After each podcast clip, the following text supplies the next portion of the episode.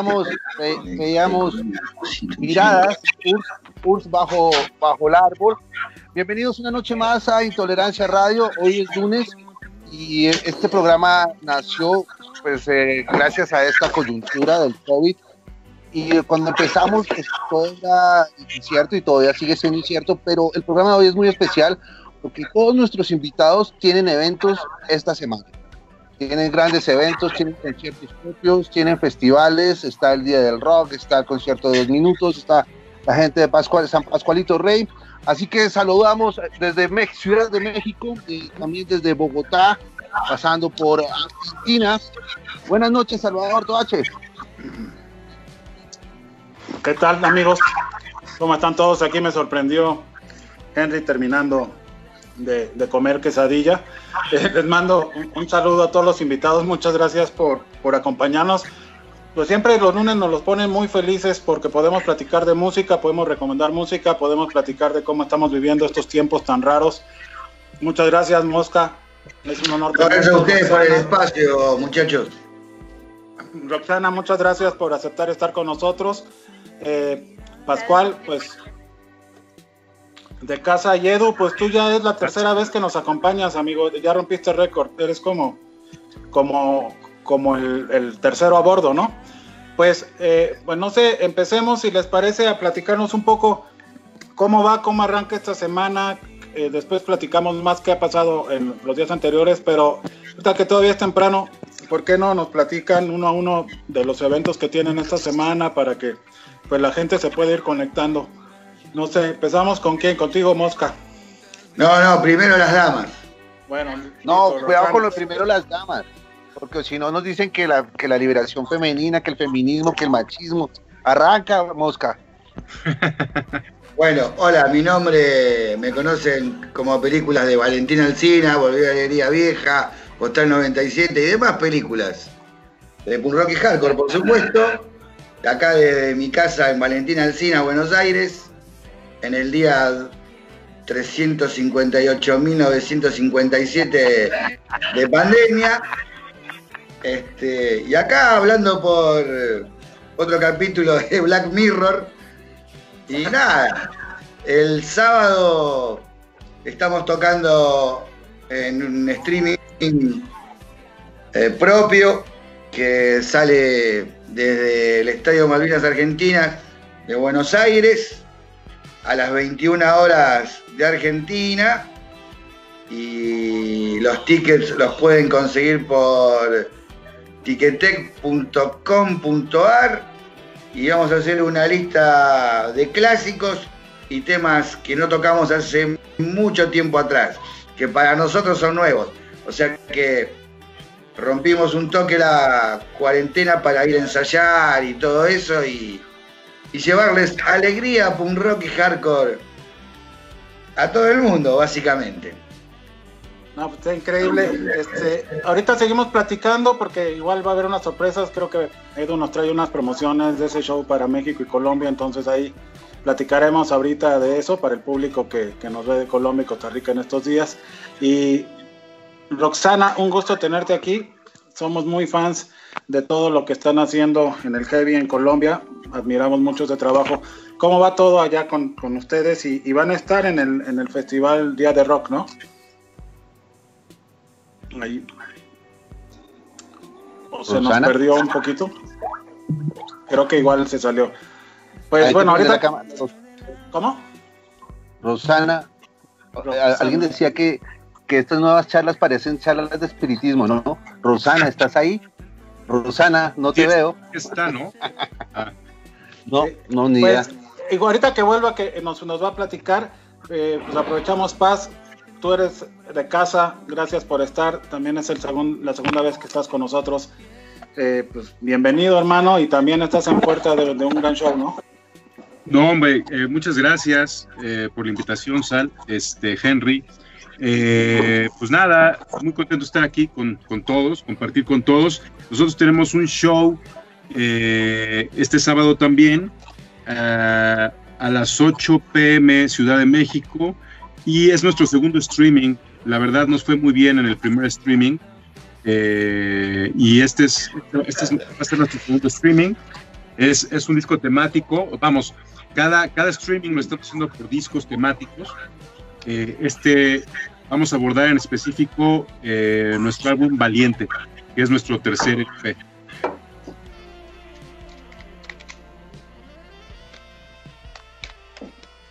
Ok. Toache, quítale el micrófono, el, el, desmutea el micrófono. Toache. Salvador. Bueno, mientras llega Salvador, Eduardo, ¿cómo vas? ¿Qué estás tomando? ¿Chela? Mira, una chela edición especial de los fundamentalistas del aire acondicionado. Oh. Es una banda eh, que, que, va a hacer un streaming una semana después que dos minutos acá en Malvinas. Y justo nos mandaron una, una cervecería artesanal, nos mandó unas botellas y estoy tomando. Recién terminaron de ensayar. Es un show que está proyectado para una semana después del de dos minutos.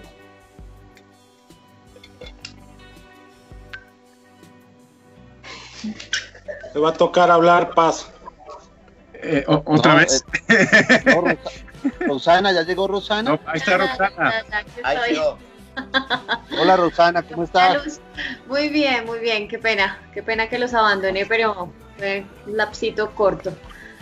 Muy bien, contenta, muchas gracias por la invitación. De verdad para mí es un honor estar con ustedes, eh, acompañándolos. De verdad, muchas gracias por, por apoyar también el, arte que ha estado completamente olvidado en esta pandemia. Pero bueno, ahí poco a poco nos vamos eh, reactivando de manera, de manera online y estaban hablando de los eventos, pues eh, aprovecho a, a- a comentarles que el 19 y 20 de mm, septiembre, ya de este fin de semana, eh, vamos a tener un gran evento, un gran festival que, que viene mm, gestándose. Es el número 3 aquí en Colombia, el Día Rock Colombia. Van a estar muchas agrupaciones eh, muy importantes, agrupaciones emergentes, incluido Kraken. Entonces, pues nada, esperamos que puedan también acompañarnos eh, en esta dura tarea de, de cantarle a, a- a todos ustedes de manera online, porque no es nada fácil, pero, pero ahí estamos con toda la actitud, como siempre. No, pues, pues muchas gracias. Yo les pido una disculpa, se atoró de, de mi dispositivo, no podía prender el micrófono, como que la pantalla ahí no me estaba jalando. Entonces, si me ven otra vez así, Edu, pues tú eres el suplente. Tomas la palabra cuando me pase eso, porfa, porque me está fallando ahí. Eh, pues, pues bueno, eh, a mí me gustaría un poco como, si quieren, que, que vayamos a escuchar una canción que traen recomendado ustedes y mientras nos ponemos de acuerdo sobre cómo vamos sacándole jugo a la opinión de, de tres músicos muy importantes de diferentes partes de América Latina, porque al final del programa igual ya aquí empezamos a hacer un festival, ¿no, güey? ¿Qué opinas, Miedo? Sí, claro. Muy variado. La otra vez me tocó gente de Costa Rica, Colombia, que era el tecladista de Doctor Clápula. No sé si te acordás. Sergio, sí. Una chica de México. Y nada, eh, está bueno porque es variado y ustedes integran un poco Latinoamérica, que a veces para nosotros es difícil porque yo siempre hablo con artistas o managers de Europa y ellos dicen, no, queremos armar Latinoamérica. Pero lo que no son conscientes es que la distancia entre, por ejemplo, Montevideo, Buenos Aires y México es la misma que entre México y Madrid, por ejemplo. Entonces, ellos dicen, no, hagamos Latinoamérica. Pero la realidad es que Latinoamérica es el triple de grande que Europa y no se puede hacer Latinoamérica en un solo tour. Sin embargo, hay cuestiones de idiosincrasia que hacen que algunos artistas funcionan bien en los distintos países, ¿no? Sí, claro. Y, y pues no sé, ahorita estábamos, antes de empezar el programa, platicando con Mosca de eso, ¿no? De que los habíamos tenido la oportunidad de ver en diferentes lugares, ¿no? Los habíamos visto en Colombia, en Rock al Parque, en un festival en Medellín el año pasado, y que andan girando, y en México vienen todo el tiempo. Esta pregunta es para los tres, ¿no? Eh, justamente, ¿qué representa para músicos bien acostumbrados a que la gente cante, baile, brinque en un concierto, ahorita estar haciendo estos eventos de streaming como la única opción? Eh, ¿Ustedes qué, cuál es la parte buena que le rescatan y cuál es la parte que dicen, uy, esta sí no, no está nada chévere, no está nada bonita. Vamos, Mosca, arranca.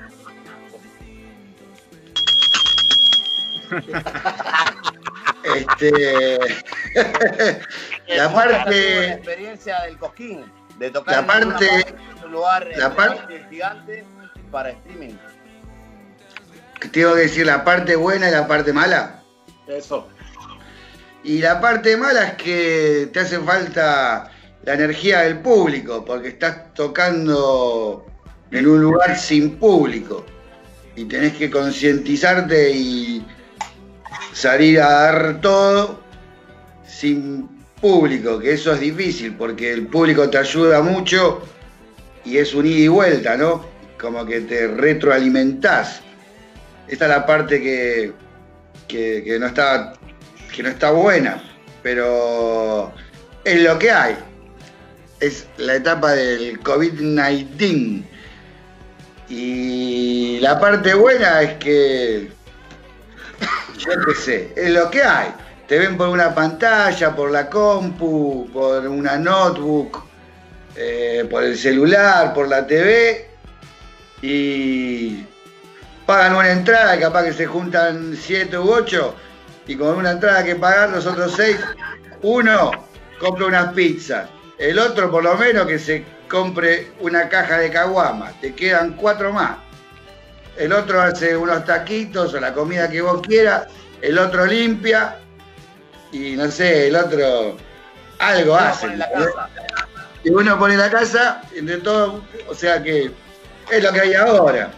Esa es la única parte. Nada más que lo ves como ver una película. Es un capítulo nuevo de la serie inglesa Black Mirror. Sí. Oye, Roxana. Con musiquita, por supuesto. Claro, Roxana, tú ya, tú ya tocaste, ya tocaste, ya tocaste virtualmente con Kraken en el Ace of Spades. ¿Cómo te fue? Cuéntanos, ¿cómo, cómo viste lo bueno y lo malo de ese toque, de tocar virtualmente? Bueno, mira, yo creo que hay, hay, que hay que rescatar muchas cosas y es que de alguna manera u otra en este tipo de eventos se ha podido llegar a muchísima gente a nivel internacional. Creo que eso es lo más positivo. Eh, a través de estas redes pues uno puede llegar a, gente que ni siquiera pues tiene idea pues también tampoco de la banda, ¿no? Entonces mm, creo que esa es la parte más positiva. Lo negativo es... Eh, es le estás cantando a un ser inerte completamente, una cámara que no te manifiesta absolutamente nada y, es algo que no es recíproco, es decir, tú, tú simplemente imaginas todo, imaginas eh, la energía de la gente, imaginas eh, lo que puede estar pasando en, cada casa, en cada núcleo, pero es muy difícil, realmente eh, poder conectarte a través de una cámara no es algo fácil, es algo de lo que estamos acostumbrados. Yo creo que eh, hace mucha falta realmente eh, ese, ese, tipo de energía inexplicable, que, es recíproca entre el público y el, el, artista. Hace falta eso. Yo creo que no podemos, no podemos ir en esto. es terrible, es terrible. Eh, ahora, si, nos ha estado ya combatir con este tipo de, amenazas de en público sido una gran necesidad. Pero realmente es que poder conectarnos, creo que es lo, lo, lo, único también, pero yo creo que el escenario en el público no lo cambia absolutamente nada. Sí, no, lo entiendo. Y, Paz, tú tuviste esa experiencia tocando, tú, tú estás haciendo como una gira por disco, ¿no? Estás tomando la decisión con la banda de, tocar sus discos por separado en cada streaming, van por el, por el disco Valiente el próximo sábado. Ya viviste esa experiencia anterior. Eh, ¿qué, opinión tendrías respecto a esto que estamos hablando? Bueno, digo, evidentemente comparto la opinión de Mosca y Roxana. Eh, yo lo, único que nosotros tratamos de hacer es, tratar de tener cierta interacción en vivo con, con la gente y eso lo hacemos a través de un chat en vivo y yo trato de interactuar con la gente. Eh, nos preguntan a través del chat y yo les contesto. O hay, un momento en el show en el cual empiezo a platicar con ellos y empieza a haber una interacción que de alguna manera, pues, se transforma un poco también en energía, ¿no? A la hora de, tocar. Este, nosotros, la experiencia que tenemos ha sido muy buena, la verdad. Eh, tuvimos muy buena convocatoria. Eh, nos, llenó de, vitalidad el saber que la gente sigue ahí, sigue esperando a escuchar a San Pascualito Rey, se junta, no muchos, pero se juntan para, para ver el concierto. Y, bueno, como dice la mosca, es lo que hay, ¿no? O sea, evidentemente no es como la, el mejor escenario, pero sin duda sí es el mejor hoy por hoy, ¿no? O sea, es, es como no es ideal, pero es lo que hay hoy y hay que aprovecharlo y hay que darle a la gente eso. Nosotros escogimos hacer los discos temáticos, una porque sabemos que la gente que nos escucha, escucha todos los discos. Podrá, podrá eh, tener favorito uno u otro, pero escucha todos los discos. Y eso, o sea, las estadísticas en las plataformas lo dicen, ¿no? Eh, muchas de las canciones de las más escuchadas de San Pascualito Rey, estamos hablando de cuatro o cinco que tal vez ni fueron sencillos en la radio y, tienen casi la misma cantidad de reproducciones, ¿no? Eso habla de que la gente más bien escucha los discos, no, no los sencillos, en nuestro caso. Entonces, este, aprovechando eso, pues queremos generar una experiencia distinta en cada disco también. No solamente es tocar las canciones de cada disco, sino generar una experiencia total, incluso visualmente distinta.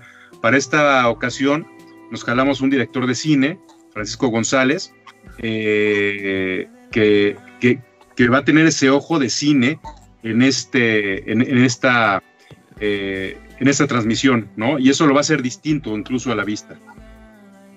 No, pues ahorita igual está, bien chido, seguimos hablando de eso. Edu, tú, tú eh, yo lo que, lo que rescato también de lo que acaban de decir es, estos lives pues, es un reto para los artistas, evidentemente porque necesitan el calor del público, pero al mismo tiempo pues los artistas son los que están manteniendo parado al mundo, ¿no? Son los que no dejan que se caiga el mundo, son la música, el cine, el teatro, por, por, por, por todos los medios digitales, lo que está manteniendo que la gente no se vuelva loca, ¿no? Y, yo veo de, los shows en streaming veo dos cosas, ¿no? Una como a favor y una en contra.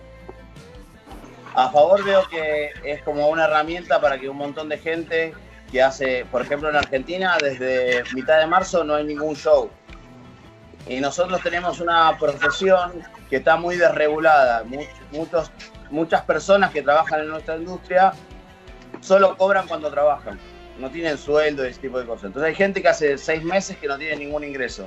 Entonces, por un lado, los shows de streaming, no los hogareños, porque Mosca podría hacer un live de, de Instagram en su casa con una guitarra y lo verían miles de personas.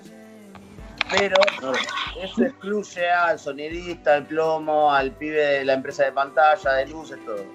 Ahora, el lado malo es que la gente consume esto desde una perspectiva muy puntual. Entonces vos decís, bueno, compran su entrada, se juntan, como decía recién Mosca, cinco o seis pibes en una casa, pagan una entrada, es muy barato. Ahora, ese pibe está en la casa, ve el show él o otro que tiene dos hijos y la, esposa, ¿viste? Entonces en mitad del show va al quinto tema y se para para abrir la puerta al perro que quiere salir a mear. Eh, tiene que cambiar el pañal al hijo. Yo tengo un, lo tengo presente porque tengo un nene de dos meses. Y entonces es muy difícil que esa gente, por ejemplo, dos minutos toca toda la semana del año. Y solo pensar en Argentina. Vos decís, bueno, toca una o dos veces al año en Comodoro Rivadavia, dos o tres veces en Córdoba, dos o tres en Rosario. Cuando vos haces un streaming, la expectativa es que te va a ver gente de todos esos lugares. Ahora, esa gente te ve una vez por año. La semana que viene es muy difícil volver a repetir, porque además, en la misma situación de estar sentado en su casa, hace clic acá y ve a dos minutos, o hace clic acá y ve a otro artista o de Netflix o lo que fuese. ¿Se entiende? Hay mucha teoría de mucha gente que cree que la industria de la música puede sobrellevar la pandemia con los streaming. Y los streaming son como, no sé cómo le dicen allá, curita. Sí. Sí, sí, sí.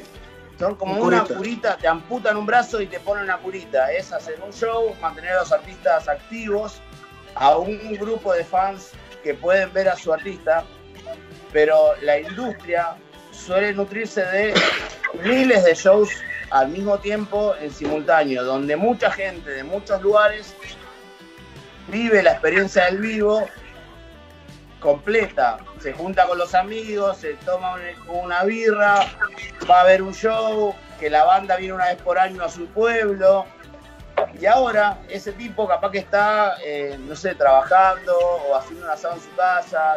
Es muy difícil. Hay mucha gente que cree, haces el streaming, uh, van a ir 100.000 personas porque vos metés tanta gente en tantas ciudades.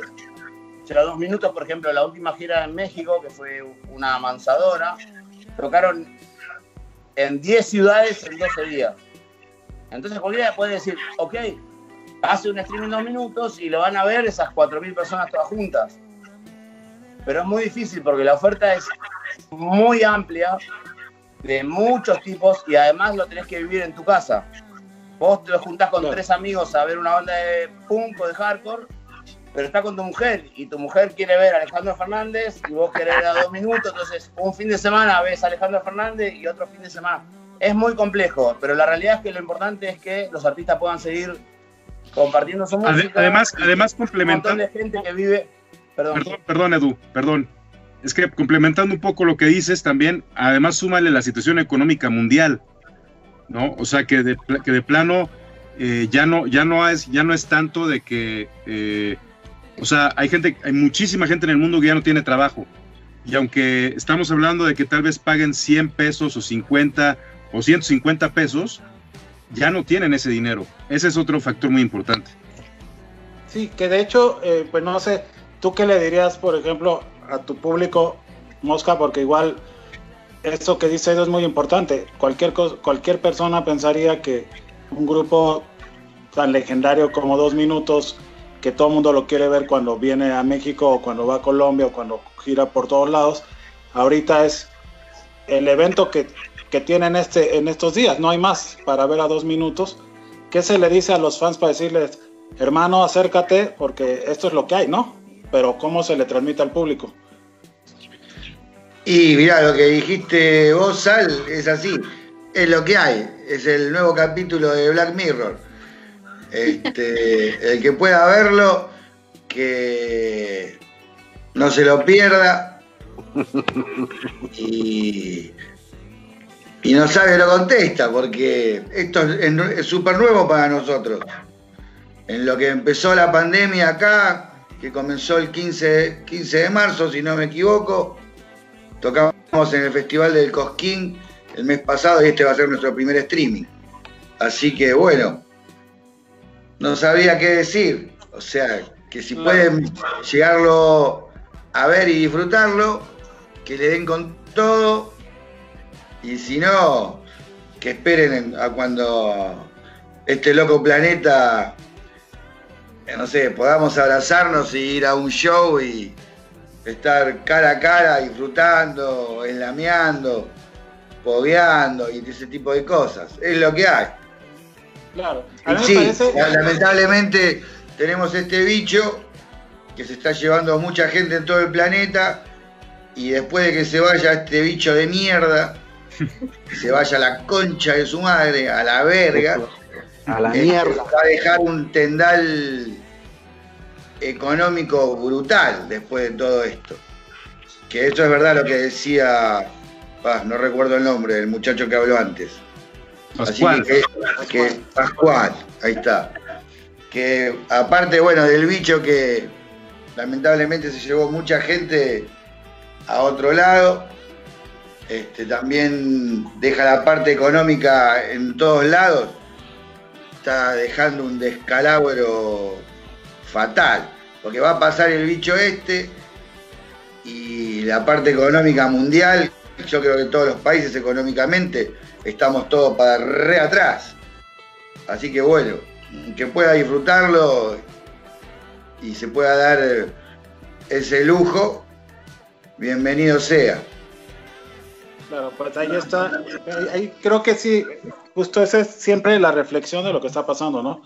Eh, al mismo tiempo, uno, uno soñaría con que quien pueda se acerque también, porque esta es parte de la historia de todos, no solo del músico, también es de nuestra historia. Estamos viviendo algo que es muy, como muy fuerte para, para vivir, pero al mismo tiempo es la historia que nos toca, ¿no? En esta época y, y creo que, que, eso nos acompaña. Eh, yo he visto como muchas reacciones en Colombia. Yo no sé como músico, Roxy, ¿cómo lo ves tú allá? Yo he visto, por un lado, que la gente está respondiendo muy bien hacia el heavy metal, ¿no?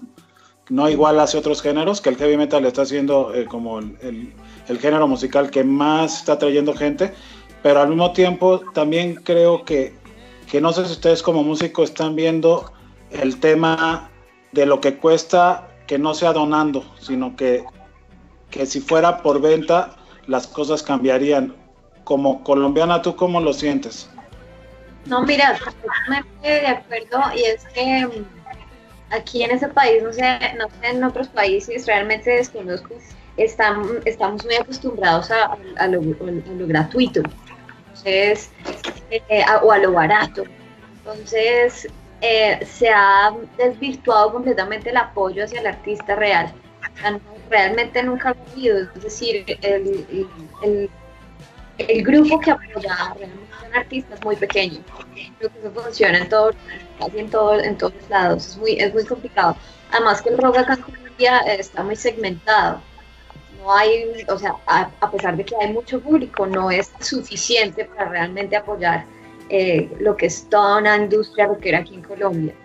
Eh, pues por donaciones se ha, se ha ha tenido una muy buena, una buena recepción de, parte del público. Ya a la hora de comprar entradas sí es muy complicado. La gente lo piensa dos veces porque pues, he escuchado comentarios que prefieren ver ya shows eh, grabados en vivo en YouTube, prefieren ya ver DVDs o, otras bandas nacionales. Entonces no es como muy llamativo eh, comprar para el público una, boleta de manera online, porque tienen el acceso ya a otras plataformas como YouTube, eh, Netflix, etcétera, etcétera. Entonces, pues nada, nos toca, nos adaptarnos, nos toca adaptarnos, es lo que hay, como decía mi compañero, y, pues ofrecer, hay, hay, que seguir intentándolo, siempre ha sido una, una lucha constante el arte sobre tomar posición de, y en el rock sobre todo, tomar una buena posición, dar un buen mensaje, ha sido difícil. Las músicas populares nos han subyugado muchísimo, pero bueno, hay que seguir intentando, así de esta manera, siempre hemos sido unos guerreros, unos luchadores completamente por nuestra música. Y ese es, el, es lo que nos toca, seguir. Sí, pues bueno, eh, yo me quedaría con, con, una reflexión para ahorita ir a música y volver con ese tema a ver qué piensan sobre el tema de la solidaridad que hay ahorita, ¿no? Porque justamente es, es interesante ver cómo en Colombia la gente responde más al tema de la donación que al tema de la compra, ¿no? Pero bueno, Henry, vamos a escuchar algo mientras... Pascual. Sí, ¿qué pasó, Henry? Pues, eh, ¿qué, ¿qué, música nos traes esta noche? Pues imagino que Wanda. ¿Qué vamos a escuchar? Eh, bueno, pues aprovechando que vamos a revisitar nuestro disco Valiente este sábado 19, eh, pues algo de Valiente y pues un sencillo, creo que el sencillo más exitoso de ese disco, eh, que se llama Si te vas.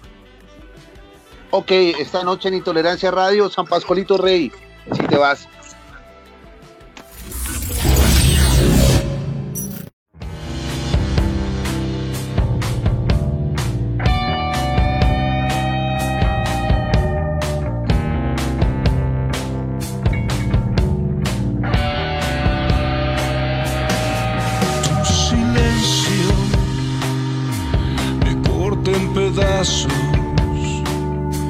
Me queman los huesos, es un balazo. Si no volteas, mi cuerpo se avienta, buscando respuestas, buscando tu lengua.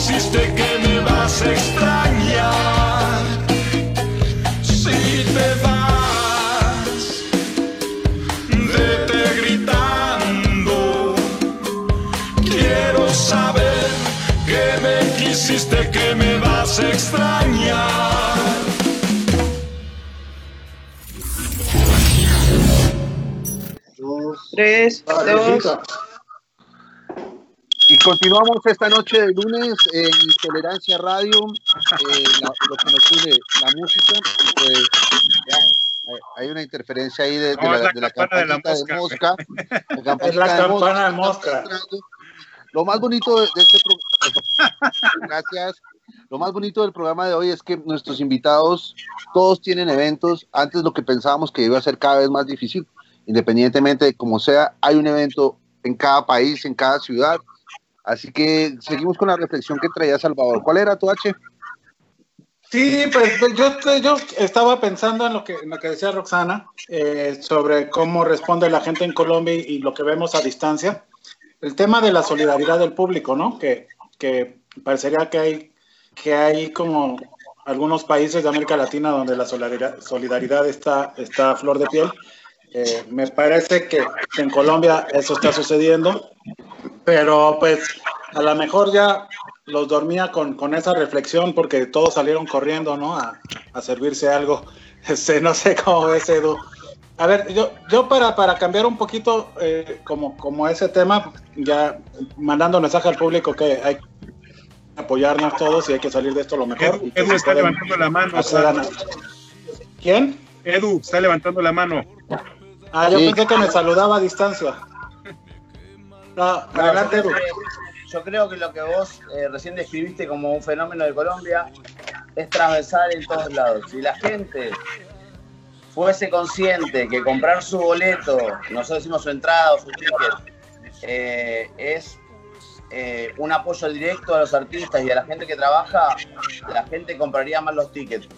hay muchos ejemplos de artistas muy chiquitos que capaz que no venden tickets y que ellos ponen, hacen su show por eh, Instagram Live, o sea que cualquier persona se puede conectar, no es necesario pagar, pero hacen su show y ellos ponen un link para que la gente deposite. Y, la, y ponen, ponerle tres o cuatro valores, ¿no? Nadie paga, o sea, casi la cantidad de gente que ellos eh, convocan en, por ejemplo, Buenos Aires, es la cantidad de tickets que venden. Pero nadie paga el ticket más barato. O sea, nosotros tenemos la condena de Caín, que es un artista con el que trabajamos habitualmente. Es un artista muy chiquitito, de culto rockero, y que mete 300, 400 personas en Buenos Aires. Y por ahí hace un streaming, que el streaming en realidad es gratis. Pero ellos piden que la gente se les puede depositar plata. Y pone entrada de 300, 400, 500 y 600 pesos. Casi nadie paga la de 300. Porque la gente es consciente que está colaborando con el artista que banca. La diferencia está en cuando vos salís a vender los tickets. Ahí la gente ya lo valora como un producto al que tiene que acceder. Pero es posible que muchos artistas, si hicieran su show gratis, pero pidieran un donativo, podrían llegar a recaudar más que si vendieran los tickets. Incluso eh, en Argentina, Sadaí, que es como el Sacum o el Psycho, eh, si el show es gratuito, a la gorra, no pagas ahí. Ok. Si vos vendés Ok. ticket, pagás ahí. Pero ven, eh, Rosana, ustedes hicieron precisamente su, su show así. O sea, la gente hacía donativos. ¿Cómo les fue? No nos den un número exacto, pero les fue bien, la gente sí o no, porque además vi que estaban conectadas casi 7 mil personas y fue un concierto de 60 mil reproducciones. Sí, sí, habían conectadas aproximadamente más o menos 10 mil personas. Fue un gran show, la verdad. eh, superó todas nuestras expectativas. Eh, el show estaba destinado básicamente a apoyar los, la, la gente que trabaja tras bambalinas, es decir, a los, a los jefes de escenario, staff. al staff, correcto.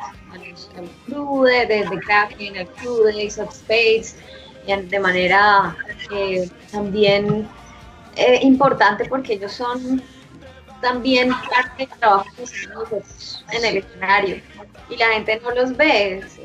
que era un momento también de, de hacerlos mere- merecedores de un buen reconocimiento y bueno, eh, un show realmente que, que superó todas las expectativas en todos los aspectos. realmente. Oye, pero este, ¿ustedes creen que, por ejemplo, vamos a tener que tener ya la vacuna para poder regresar a los conciertos masivos o no, no habrá otra opción? ¿Tú cómo ves? ¿Quién Pues- se fuera el caso? Yo no so, o sea, yo pienso en todo, ¿no? Que es- esperemos que llegue la vacuna, hay que tener fe, pero también pienso en lo opuesto, en que qué tal no llegue. Yo creo que hay que también aprender a vivir con el virus de alguna manera, aprender a cuidarnos, a cuidar al otro. Ese es el problema, que o sea, si a mí no me importa mi vida, pues tampoco me importa la del otro. Ese es el nivel de empatía que tenemos los seres humanos es complejo. Entonces, pues creo que es una manera de aprender a vivir con el virus, a cuidarnos. Y no hay una vacuna. Que de pronto la habrá, sí, pero inmediata realmente no, no creo, pues por lo que estoy, eh, pues, por lo que llegan en noticias y en informes. Pero, a ver, Mosca, por ejemplo, tú, si la vacuna ya estuviera en noviembre, como dicen algunos, ¿eres de las personas que dice sí, me la pongo? ¿O, o te daría miedo que después el, re- el rebote sea que se convierta uno en zombie? O, como que, ¿Qué pasa por la cabeza de un músico? No, no me pongo la vacuna ni loco. La onda, ¿sabes cuál es? Sal. La onda, así de corta te la hago. Mirá, le digo a, a los guionistas de Black Mirror, la serie, salgamos, abran todas las industrias, salgamos toda la calle. El que se contagia, se contagia. Y ya está, a la verga con todo, loco. ¡Vamos! ¿Qué que te diga? Porque, yo qué sé, eh, una persona tiene toda, estuvo toda su vida trabajando y tiene un local, no sé, por decirte algo, no sé, vende choripán, tacos o vende unas camisetas y esa persona tiene que pagar un alquiler y algo, y el gobierno no te deja salir porque hay el coronavirus, el coronavirus. Salgamos todos de una vez, vamos todos a trabajar, que haya recitales, que haya todo. Y bueno, vamos a cuidarlo.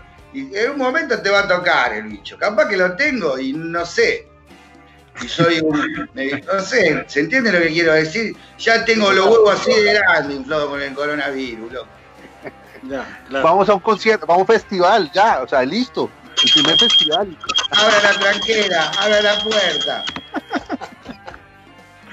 Pues esa, esa campana vamos a tener que robártela, güey, para usarla acá. Sí. Voy a, voy a traerme una campana de esas, güey. Hay que traerse la campana para, para dar tiempo. No, este, ¿tú qué opinas, mi paz, de lo que acaba de decir este Mosca, güey? De que todos nos contagiemos. No, pues, Que ¿cuál cuál abramos es tu postura? Porque es como, según yo, eso es lo que los presidentes terminan como decidiendo, ¿no? O abrir y que todos se contagien Mira, o guardar yo- a todos. mira, y- yo- Cada, Perdón, déjame, déjame dar una opinión con algún dato concreto. No, la mami. realidad es que, incluso estando de acuerdo con lo que dice Mosca, lo que sucede en algunos lugares que por la psicosis colectiva que hay, por ejemplo, en Uruguay, los casinos nunca tuvieron restricción para el funcionamiento, pero sin embargo no va nadie. Porque Entonces, son todos ludópatas, por eso. no, no, no, al No, al contrario, revés. al contrario, pensá Al revés. esto, es, si vos Claro, al te dicen, revés. ok, abran la semana que viene, haces un show. Hay mucha gente que por la psicosis colectiva que ya está instalada, no va a ir a meterse al show. ¿Entendés? Exacto. Entonces, hay que buscar la manera de transmitirle a la gente la, tranquilidad, no la seguridad, la tranquilidad de que puede venir o tomar una decisión conjunta, decir, che, bueno, ya fue y que se mueran los que se mueran. Si es que se mueren, porque capaz que la teoría de Mosca puede ser cierta. Lo que yo digo es que si hoy dijesen, eh, por ejemplo, yo una de mis actividades es discotecas, si dicen, bueno, ok, en octubre abren y abrimos y es probable que no venga nadie. ¿Se entiende? Y si yo abro, pierdo eh, las ayudas o, digamos, la comprensión de un montón de gente que vos decís, bueno, al dueño del local que yo le pago el alquiler, le, discuto, no sé, pero te dice, ok, puedes abrir. El, el dueño del local me dice, pagame el alquiler, entero.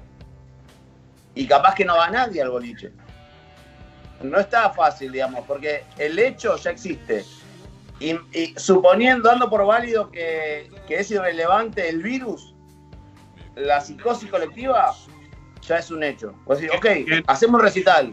Capaz que- que la gente no va. que no lo es. O sea, bueno, a mi parecer no es como, eh, eh, este, in- como, ah, vamos, creo que sí es, la, la economía no se hubiera parado por cualquier virus, ¿no? En realidad yo creo que sí, sí hay un riesgo en cuestión de salud mundial.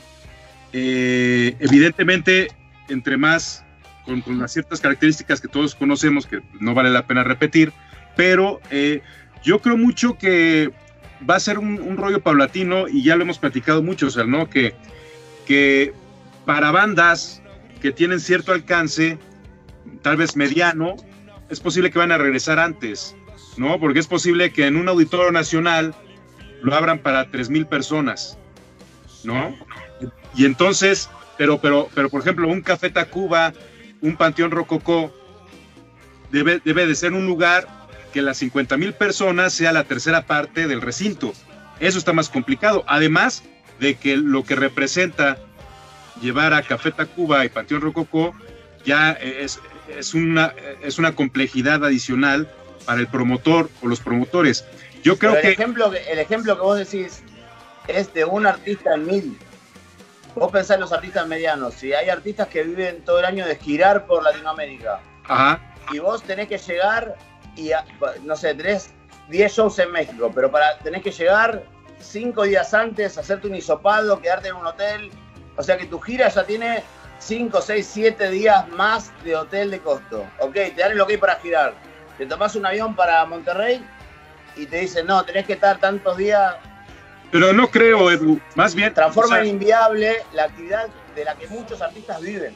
Yo, yo creo que eso, eso debería de suceder, pero honestamente, por lo menos hablando de, México, no creo que suceda de que en- al lugar donde llegues te hagan el, la prueba y esté cinco días. No, creo que lo que va, lo que va a suceder, lo que va a suceder es, es eso, de que tal vez dos minutos voy a tocar en la Plaza de Toros México, ¿no? Para cinco mil, diez mil personas, cuando la Plaza de Toros es de 50 mil, ¿no?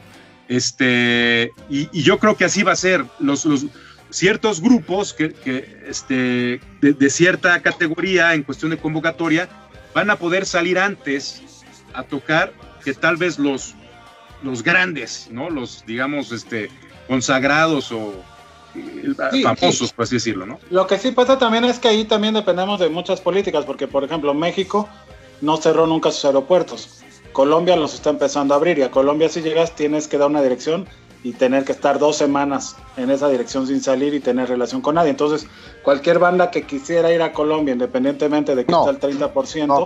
Pará, pero ahora hay, hay test de 48 horas, entonces vos llegás, te haces el test y en 48 horas en cualquier lugar puedes decir, ok, yo estoy, no tengo el virus. bueno, hasta ahorita en Colombia no. Lo que intento hablar es que, así como nosotros hablamos de artistas que pueden llenar una, una plaza de toros o artistas que meten dos- 2.000, 3.000 personas, el volumen total de eventos se nutre de muchísimos shows chiquititos, cuya Claro. estructura de costos no soporta eh, hacerte un test, Claro. estar dos días de hotel. No, claro que no. el hotel- eh, hay, no, la mayoría de los artistas son chiquitos, los que nutren la escena de Bogotá, que hay 30 lugares pequeñitos para hacer shows. Esos tipos están jodidos. Y si esos tipos están jodidos, tampoco es razonable que la industria solo sea de 5 o 6 artistas medianos que, que logran sobrevivir. Porque además logran sobrevivir, no es que pueden vivir de eso. Claro, claro, claro. Claro. Pero volvemos mira. a lo mismo, Edu. O sea, es lo, ah, sería lo que hubiese, lo- más bien, es lo que hay, dirías en ese momento, ¿sabes? Si se abre esa posibilidad, pues la aprovechas. No es la ideal, pero la aprovechas. Claro, claro, lo que, lo que yo intento hacer es ver un poco más allá de mi nariz, digamos. digamos. Yo capaz que puedo lograr hacer algún artista muy grande en lugar muy chiquito, pero la realidad es que hay un montón de artistas chicos y medianos que necesitan vivir y además el staff de todos esos artistas. Claro, claro. De hecho, yo ahorita vi en el gesto de Mosca que tenía que decir algo respecto a lo que estaba escuchando. O me lo imaginé, Mosca.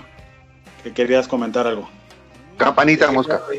Es que me, me causó gracia algo que dijo, que dijo Pupi, porque Pupi es terrible, yo lo conozco a Pupi. Este, ya que sé, esto es un quilombo, es algo que es una película posapocalíptica, loco. La verdad que yo ya tengo los huevos reinflados, hermano, con esto. ¿Qué querés que te diga? Sí, no, yo Ya sé que es un error, nos vamos a enfermar, algunos se van a morir, todo bien, pero ya estuvo, ¿ah? Sí. No, de hecho, si les parece bien, empecemos a ver una de las cosas de este programa que sí nos gusta es recomendar música, poner música. Henry, vayamos a música y regresemos para que Mosca no nos hable de COVID, sino que nos hable de qué cosas escucha eh, ahorita en esta cuarentena. Pero ahorita vamos, mándanos a, a- música, ¿no? Pues eh, Rosana, las mujeres ahora, aunque por lo del machismo y eso no, no, no meterme mucho con eso, pero tú eres hoy la mujer del programa. ¿Qué vamos a escuchar? Eh, bueno, vamos a escuchar Sombra Desnuda, que es el primer sencillo del Kraken 7, después de esta nueva um, etapa que atraviesa la banda. Eh, este trabajo que, que está, que está haciéndose honestamente, que está haciéndose con todo el respeto y, y bajo el legado de Elkin Ramírez. Y bueno, nada, lo disfruten y aprecien el mensaje que sigue eh, llevando esta banda. Ok, cuando regresamos vamos a hablar con Roxana precisamente de eso. Escuchemos y veamos a Kraken, Sombra Desnuda.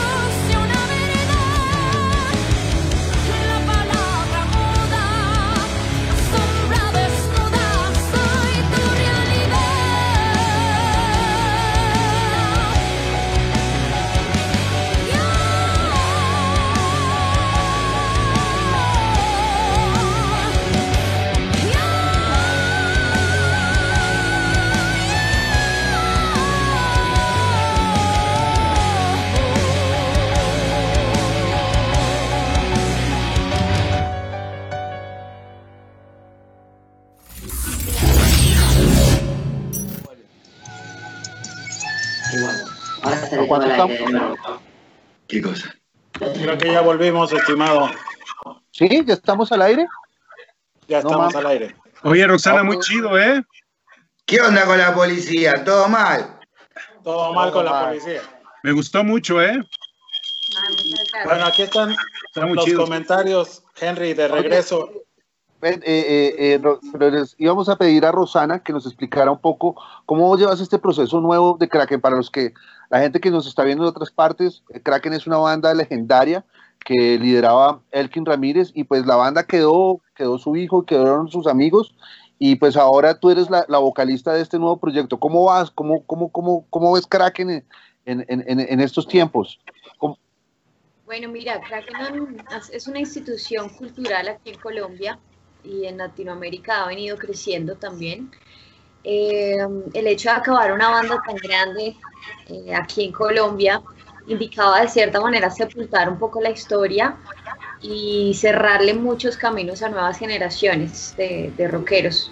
Entonces, pues eh, el hijo de Elkin decidió también y todo su grupo de trabajo decidió continuar con el proceso.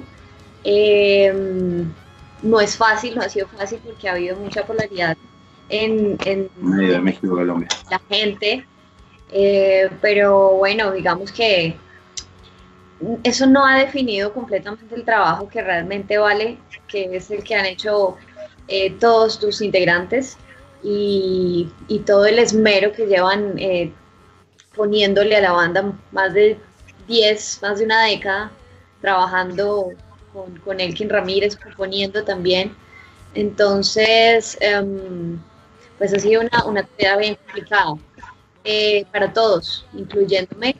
Eh, también no es fácil llegar a encarar un, proyecto tan grande y sobre todo representar a, a a- a la voz de una, de una banda tan importante. Sí, yo, yo, yo tuve el, el gusto de conocer a Elkin, un gran, un gran, un gran señor, un gran hombre.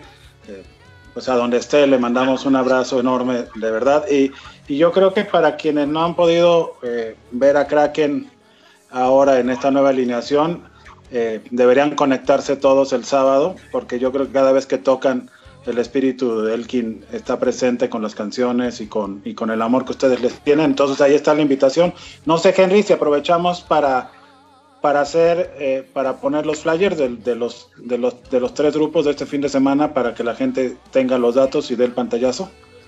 Ok, lo más, lo más bonito de este programa, vuelvo y lo repito, lo he dicho tres veces ya y no me cansaré de decirlo, es que tenemos eventos de bandas, entonces eh, si quieres, eh, Juanjo Vale, vamos, vamos a colocar, empecemos, empecemos por el de, por el de, por el de Valiente, Por San. Pascualito.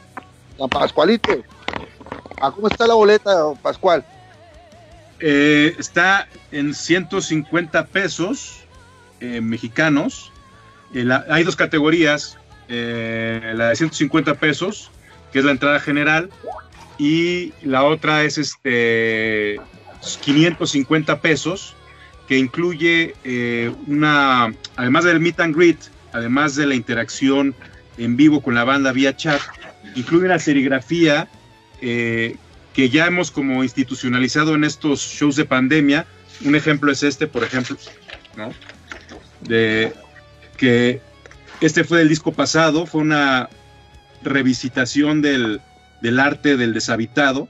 Ese lo enseño hace ratito porque ahorita está tu, tu flyer en, en la Pero, pantalla. pero se lo estoy diciendo a ellos que me están viendo, no a la gente. Ah, ok. no, ya ahí lo está viendo la gente. Ya. Ah, bueno.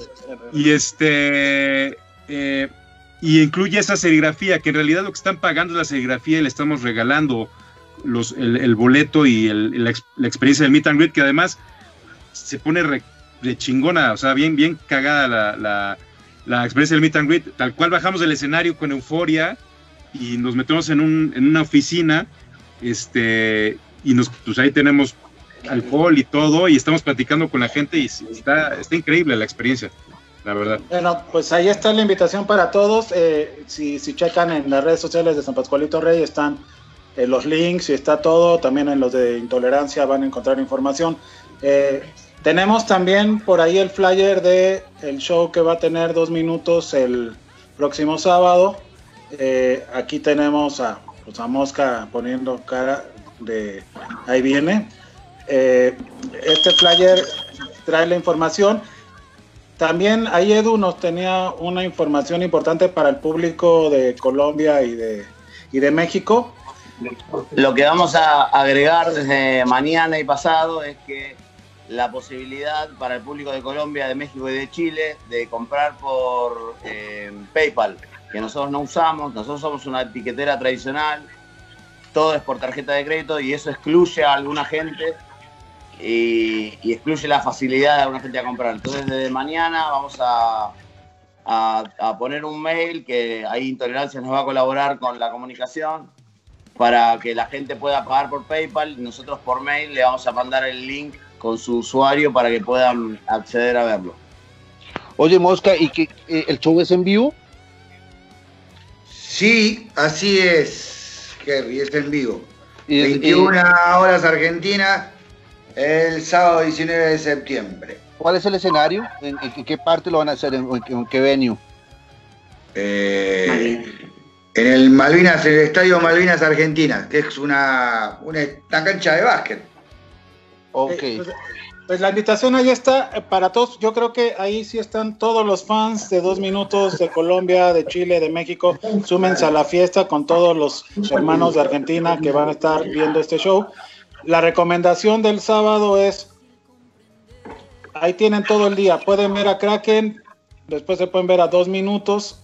Acaba dos minutos porque empieza a dos minutos siete de la noche y se conectan y ven a San Pascualito Rey. Qué mejor sábado, ¿no? Miedo. Y este, y bueno, está el, el show donde va a tocar Kraken, que es día de, doc- de Rock Colombia. ¿Tienen horario o es sorpresa, Rock? Sí, no, ya, ya nos enviaron los horarios, es el día domingo, que aquí estoy revisando que justo Ah, no ok. daron el día de sea, el hoy. 20. Es el No, 20, hora uno. a las 7 de la noche hora Colombia. Ok, Ok. ahí está. Tenemos para, para la gente que le interesen, tenemos de regalo eh, cinco, cinco pases, y cinco accesos que nos da Día de Rock Colombia para que puedan ver a Kraken. Y bueno, ya todo el elenco del Día de Rock Colombia. Eh, ¿cuál, ¿Cuál sería la, la dinámica que te gustaría, Rox, para regalar esos cinco pases? Dime, ¿Te gustaría alguna regales. dinámica para que pudiéramos regalar esas para el público? ¿Qué les decimos? ¿Alguna pregunta? ¿Algo? Eh, bueno, déjame, déjame lo pienso y ya te, ya la, ya la, ya la, mm, Ok, ya la arrojamos al público. ok, entonces ahí atentos para quien quiera tener su acceso para el Día de Rock Colombia. Vamos a tener unos accesos cortesía de, de, de la Que, producción. diga- que digan qué marca es la campanita de mosca, güey. Uh, Uh, A la verga con el coronavirus, loco, dale. ya, dale. Pero a ver, ¿cómo, ¿cómo lo mandas? ¿Tú cómo lo mandas a la verga, güey? ¿Qué escuchas? ¿Qué haces? ¿Cuál es? Porque ese tipo está muy bueno. Yo quisiera que alguien me diga cómo hacerlo porque ya estoy hasta la madre de oír Y no sé, alcohol, mucho. vamos. ¿Cualquiera? Echar privado. Sí. Interior. Echar privado. Interior y exterior. Como verás, tengo el exterior. Hacemos así. Un barbijo cuando salís a la calle. Ese tipo de cosas. Y me encantaría que, que ese virus sea, deje de ser invisible. Así le damos en la madre, güey. Claro. Cada mano a mano. No sé, 10 rounds, lo cagamos a trompada, loco, lo matamos, ya fue. somos más. Oye, ¿y, y qué músicas escuchas tú en estos momentos? Eh, nos gustaría un montón que nos recomendaras cinco bandas que tú creyeras que son nuevas de Argentina, que, que le puedas recomendar a, a toda la gente que nos ve. Eh, eh, bandas nuevas. Hay una banda que está grabando, son todos chicos de 20 y algo de años. Creo que no, no superan los 24 o 25 años. Son jovencitos, se llama NTSC, como el sistema, viste, de VHS. Ok, sí. NTSC, está bueno. Eso es lo más nuevo que escuché acá en casa. Eh, Prisioneros Verdes, que es una banda de pan rock, street punk, ponele. Eh, Los Putos. Putos coronavirus. eh, sí. Eh, después No, Autopista, Autopista está bueno, que es una especie de indie rock. Y. Ok, Pirámides está también muy bien. Placer. Hay muchas bandas para escuchar. Y nos traías una, ¿no? Ah, Ah, sí, que se llama Norma y la canción se llama 6 AM. Tiene, Norma debe tener, creo que tres discos. Ok. ¿Y ¿Quieres que la... Sí, ¿no? Que mi Henry, Y es, ¿la una, es la banda que abrió el show de dos minutos en un show histórico, casi a los 30 años, el show de los 29 años en el Luna Park. abrió Norma. Ok, entonces vea- veamos a Norma y 6 AM. A ver qué nos está recomendando el buen Mosca, ¿no? Yo quiero oírlo. posición Vamos. que por ahí se merece. Y Mosca aprovecha el espacio para, para dárselos. Dale.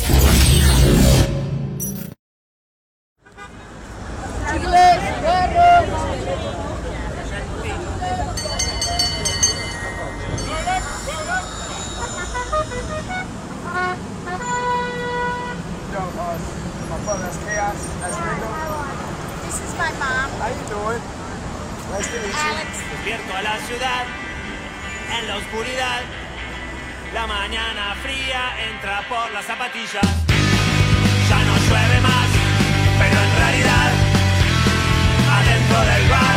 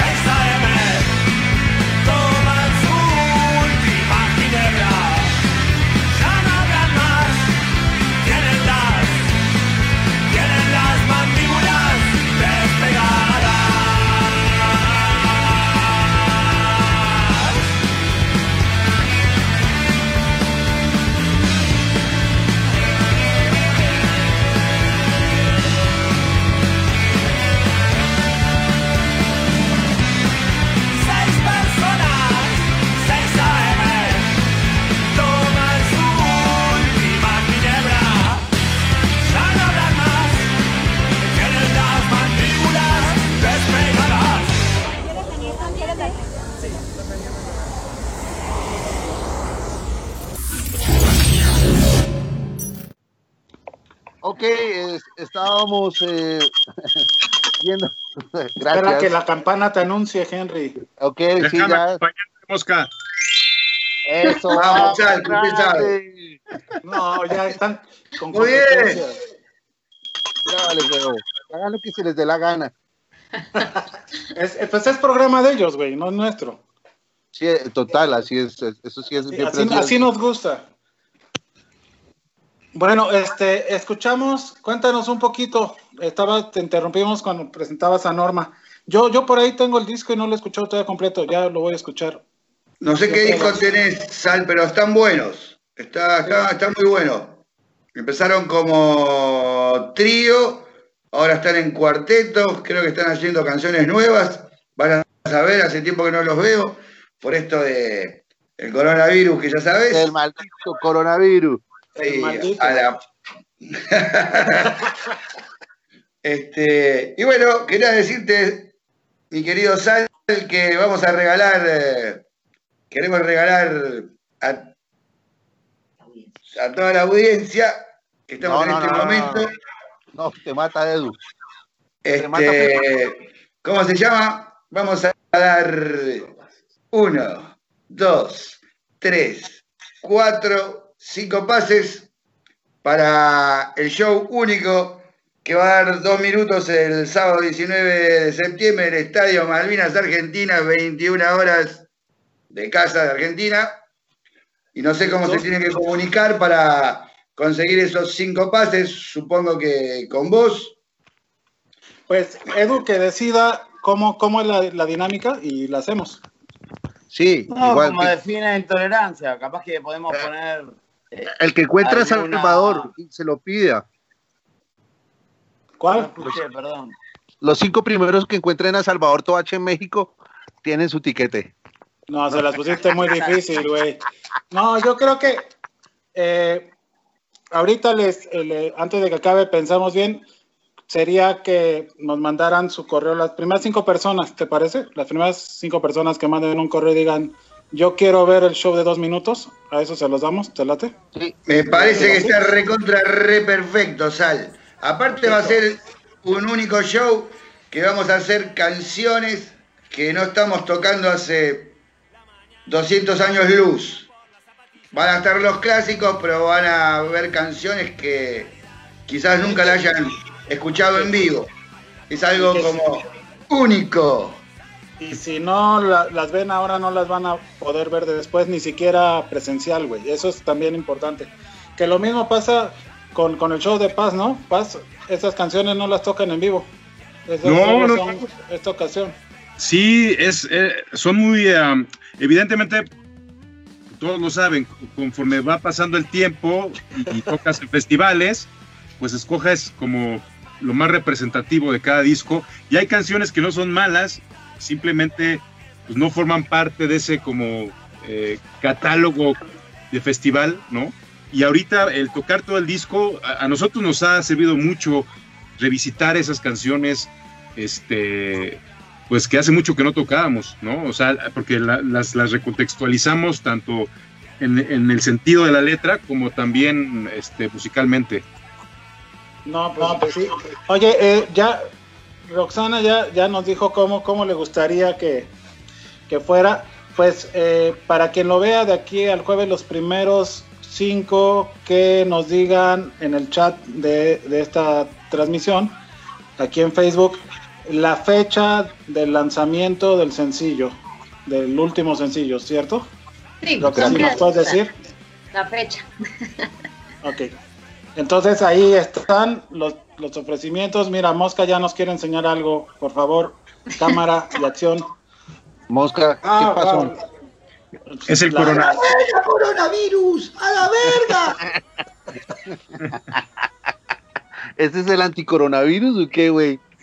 No, ese es el coronavirus, yo creo. Ah, No, no, no, esta es una calaca de, de allá. ah, de Una los calaca muertos. mexicana, la calavera. Es mi preferida esta. Tengo más calaquitas. Las calaquitas mexicanas. Oye, y siguiendo sobre, sobre las cosas que escuchan en medio del encierro, la cuarentena, la pandemia, el trabajo con, con el cubrebocas, eh, ¿cuáles son las cosas que estás escuchando, Rox? Ahorita que recomendarías. Pues de- de- yo escucho de todo, pero bueno, rock. em, Pero así que sea Colombiano. colombiano. Colombiano. rock colombiano podría recomendar. em, yo escucho metal más bien pesadito. Eso, queremos que todo un poquito. Necesitamos que se Voy a recomiende. recomendar eh, una banda que me gusta mucho, de hace muchos, muchos años, que retomó, se volvieron a unir, que se llama Introspección. Es un heavy power metal bien chévere. Eh, les recomiendo Lots on Fate, excelente banda. Eh, Claro. Hay una banda emergente de rock más no tan puro, se llama Efecto Ámbar, son unos muchachos de 17, 20 años que son súper talentosos. Em, Perdón, ¿efecto cuánto? Ámbar. Efecto, efecto ámbar. Ámbar, efecto ámbar. Ámbar. Muy buenos, excelente. Eh, ¿Qué más? Me encanta una banda que se llama Sadistic Mutilation, que es de gore. Ok. me fascina. ¿Y qué otra banda? A ver, a ver, hago Gaia's Pendulum, me encanta también. Incluso fuimos a, a Esta sí El la conozco. Salvador, a Guatemala, junto con ellos, y excelente banda, me encantó, me encantó. Oye, ¿para cuándo? Cuando abran fronteras, ¿tienen planes de venirse para acá a hacer algún show? Sí, sí, sí, pues vamos a ver qué, qué, qué, qué pasa con este maldito virus. ¿Qué estaría? Ya Yo estoy ya estoy haciendo pensando, de mosca y todo. yo estoy pensando 2021, un festival donde toque San Pascualito Rey dos minutos, Kraken y sumamos tres bandas más y ya tenemos. Listo. Excelente. Vamos Ese es nuestro plan. Nuestro plan con Maña de hoy era invitarlos a ustedes tres la semana que entra otros tres y hacer un, pero como una gran fiesta en México post-COVID, ¿no? Ya para decir chinga tu madre coronavirus. ¿no? Y contagiarnos. Oye, mi paz, ¿y tú qué has estado escuchando que recomiendes de acá de nuestros colegas chilangos? Pues ya llegó la decepción, güey. Este, yo, yo escucho de todo, ¿no? Desde, o sea, sobre todo en esta pandemia, pues pues es- empecé escuchando ópera, ¿no? Puccini, este, Liszt, y, pero ahorita, en esta última semana, he escuchado mucho un, un subgénero del, del urbano eh, mexicano que se llama los corridos tumbados Ah, güey. que, que es una ramificación del urbano y está Muy bueno. Está, está- pero pasado, güey. chingoncísimo, güey. Chingoncísimo. Bueno.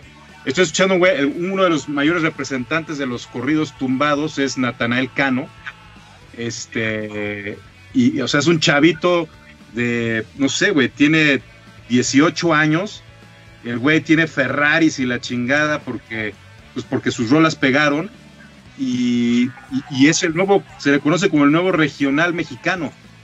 Y entonces de pronto puede salir con una, bueno, él no, pero puede cantar con una guitarrita, ¿no? Norteña, pero de pronto hip hopea en una base de trap, la misma rola. Entonces está bien raro y ahorita estoy súper clavado en el corrido tumbado y, y lo siento, pero así es. No, pero no, No, lo está sientas, güey. Está bien. No lo sientas. No, pero, Yo- o sea, realmente yo, yo me voy a echar un clavado mañana para ver qué es lo que me estás diciendo. Porque no además, para, para, para, pues como para dar una opinión también un poco como mexicano, resulta que los últimos años la música del norte del país ha sido la que ha estado rifando también, ¿no? Sí, sí, sí. O sea, mira, está este cuate de Natanael Cano, pero también está en el Ah, norte. está. En- Bueno, en el es que hay que ponerle a, a Mosca una rola de que le recomiendes, güey. Dile que recomiende algo. Les que les cuento, Pascual trabaja también haciendo música para cine, entonces por eso se clava mucho en, en un montón de cosas nuevas y anda buscándole. Y es que esa es un poco también la razón, ¿no? Eh, o sea, ah, sa- sale un proyecto que tiene que ver con cierta música, me clavo en ese mundo sonoro para tratar de hacer como propuestas y, y- y quitarme ese prejuicio de, ah, es reggaetón o es lo que sea, sino que tratar de encontrar lo mejor de cada mundo musical, ¿no? Es un poco lo que hago normalmente. Pero, pero En, va- en el último, en el último disco, que fue un vinilo de dos minutos, eh, grabaron una canción de un artista mexicano. así, ¿cuál? ¿Cuál? El, ¿Cómo se llamaba? El Chapo de Sinaloa lo cantaba. Ah, el Chapo de Sinaloa. El último vinilo de dos minutos. La canción se llama Le hace falta un beso. Son- es un vinilo de siete canciones que tiene un recorrido muy ecléctico, entre los que tiene una canción de, de un artista mexicano. Estoy acá con el director del videoclip de Contrabando de Amor, que lo único que me dice es, mandale saludo a Mosca, mandale saludo a ¡Mosca! Salí, boludo. Es el director del videoclip y además es el manager del artista que está ensayando acá. Ok. No, un saludo. No conocía el género que, que acabas de, de mencionar. Ah, Eh, búscalo. Corrido, ¿cuánto dijiste que No, corrido tumbado, lo puedes buscar, fíjate, en, en Spotify, escuchas este, usas Spotify más bien, Sí. Eh, pues está como sad de triste, sad cierreño, o como corrido tumbado. Y hay un buen, y son puros chavitos que parecen jijoperos, pero tocan como regional y a veces medio trap, está bien raro. Está, Sí, sería como una relación con toda la música de corrido norteña de... Hay un montón de chavitos, ¿no? De hecho hay un documental en Estados Unidos que habla mucho de, ese, de esa cultura. sí, Pues hay que acercarse. Pero bueno, regresando un poco al tema, porque pues ya estamos acercándonos a la recta final de este programa. Necesitamos realmente transmitirle a- al público pues el interés que tenemos todos como gestores y como músicos de acercarnos en estas como en este año tan raro y tan difícil. Eh, Edu, tú eh, ¿qué, qué recomendarías? Tienes que traer unas recomendaciones, ya lo- nuestros colegas músicos lo hicieron, pero tú como gestor, ¿qué escuchas, güey? ¿Qué le recomendarías? Yo, yo escucho un poco de todo, pero en este caso elegí una canción. me- el- al transmitir por Facebook, una de las claves es que sea un artista independiente. Y independientemente que está justo Mosca acá, eh, elegí un tema que nosotros, eh, del cual hicimos un videoclip del último disco de estudio de dos minutos, del anteúltimo, ¿no? Porque este era el de cover, que es Nadie, que es un videoclip donde hay un campeón del mundo de boxeo y que fue el primer video que hicimos nosotros como productora, como sello discográfico, de un artista internacional y tan importante como dos minutos. Ok, pero bueno, ahorita vamos a escucharlo. ¿Qué otras cuatro recomendarías argentinos nuevos para los mexicanos que no tenemos la oportunidad de conocer tanto? Por- yo lo que te les recomiendo, por ejemplo, Militante del Clímax, que fue un video que recomendé en el programa anterior que estuve, que es una banda de funk que hace hip hop. Son todos tipo cracks de la música que se juntan y tocan en un escenario, son 11 tipos, cosa que hace muy difícil que intentemos ir al exterior, pero los chabones son cracks. Eh, Nafta, por ejemplo. Eh, y después, no sé, yo me gustaría recomendar la banda con la que yo empecé en la música. Yo era gerente de un supermercado y una banda me pidió que fuese su manager y yo no tenía ni idea. Y yo le dije, yo no sé nada de la industria y ellos me contestaron, yo le dije, lo único que les garantizo es que le voy a poner huevos, que voy a laburar, pero yo no entiendo nada. Y ellos me dijeron, lo único importante es salir en el CD Clarín. Esa era la clave. Y ahí empecé la música. Yo era gerente de un supermercado. Y la banda es La Covacha. Es una banda que dejó de tocar varios años y que están volviendo. Y que esta semana están grabando nuevamente un disco. Y después la última, El Bordo, que es una banda que de la cual también eh, colaboré en muchos momentos de su historia. Y que ahora también están haciendo un ciclo de tres eh, shows en streaming, tipo como si fuese una serie y que nada, los pibes son cracks. Yo salía, una particularidad mía cuando yo trabajaba con, con La Covacha en finales de los 90, que yo salía a pegar afiches solo y me pegaba, ponele, 7000 afiches por todos lados. Me tomaba un tren a Morón y empapelaba. Y estos chicos del Bordo eran una banda de colegio que tenían 17 años y me acompañaban a pegar afiches de los shows donde ellos eran soporte y de los que no lo eran con los años la banda fue más grande que la banda de la cual yo era manager. Y, y nada, y ahora están haciendo varios shows en streaming, pero El Bordo, La Covacha, Militante del Clima, Nafta y Dos Minutos. Ok, entonces escucha, veamos a dos minutos y, eh, y ya regresamos en Intolerancia Radio.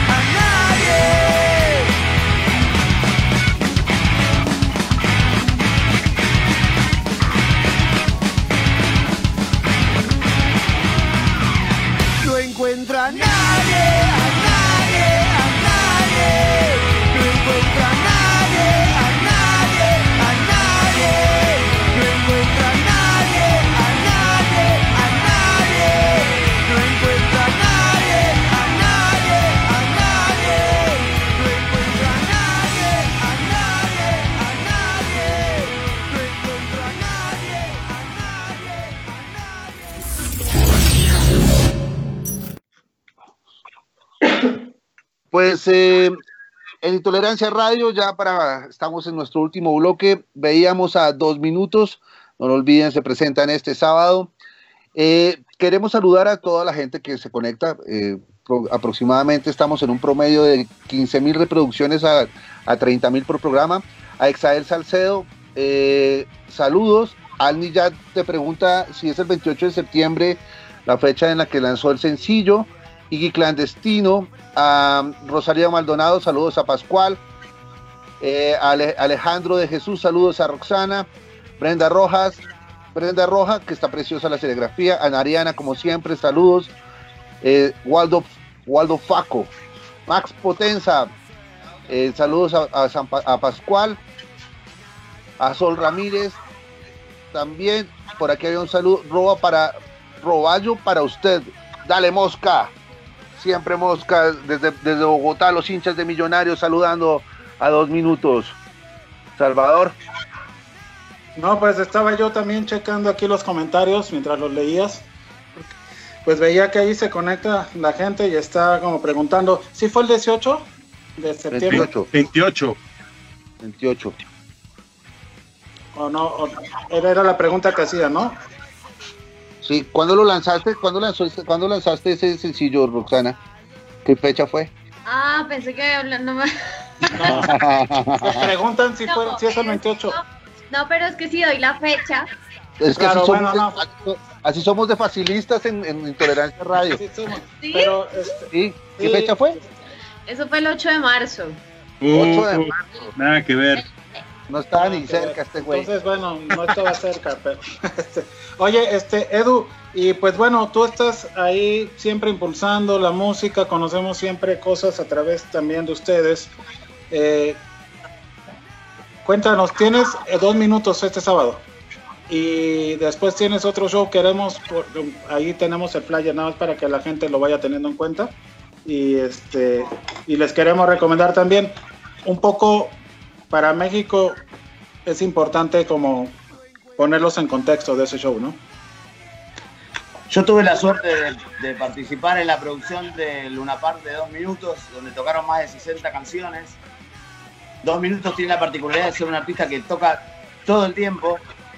Entonces es un artista que eh, el margen para la creatividad, los ensayos y los cambios en los shows, eh, tocan, lo dije antes, en 12 días de México hicieron 10 shows, la- su última gira. Eh, el Mosca, a quien valoro y respeto no solo como laburante, sino como un compositor de la puta madre, porque, perdón Mosca, que lo diga acá en esta circunstancia, pero... es Dale, un Pupi. laburante y un compositor de puta madre, pero- Vamos, Pupi. Vamos, Pupi. no, pero es muy loco porque en esta circunstancia vos podías haber decidido eh, hacer la continuidad de lo de siempre, sin embargo están ensayando shows diferentes con la intención de dar algo, un plus a la gente. Y de hecho incluso el show, a diferencia con muchos shows de streaming, que para mí están equivocados, es un show que no tiene frente, no es un escenario como si hubiese público, pero sin público. Es, va a ser un show circular alrededor de un círculo en el medio con todos los músicos alrededor, porque la realidad no es un show que tiene un frente. Entonces yo sé que es muy difícil para los artistas cambiar ese clic. La formación tradicional, batería atrás, bajo de un lado, guitarra del otro, guitarra del otro. La realidad es que los shows en streaming le tienen que dar un plus a la gente, porque no son un show normal filmado. Bueno, ellos eso lo comprendieron, están ensayando y están variando su repertorio porque la realidad es que hace muchos meses que están sin trabajar. Yo sé que para ellos, los artistas el arte es la creación y todo, pero además son laburantes y son muchos, son un equipo muy grande y están laburando muy, muy fuerte para hacer estos shows, dar un plus a la gente y yo creo que eso va a ser un, un diferencial que está buenísimo. Eh, entonces el sábado que viene ellos van a hacer el primero de un ciclo de shows, eh, pero el show es súper completo, variado, tocan canciones de, Valentín Alzheimer, que es su último disco de estudio, no el de covers, que son canciones que no tocan habitualmente, hacen un recorrido por su, por su repertorio y después harán algunos eh, shows más.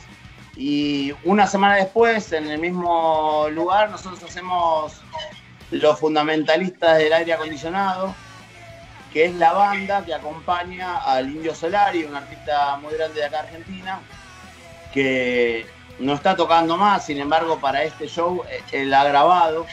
Nosotros hicimos, por ejemplo, 7 y 8 de marzo, dos shows de los fundamentalistas, donde el indio salió grabado en, en holograma.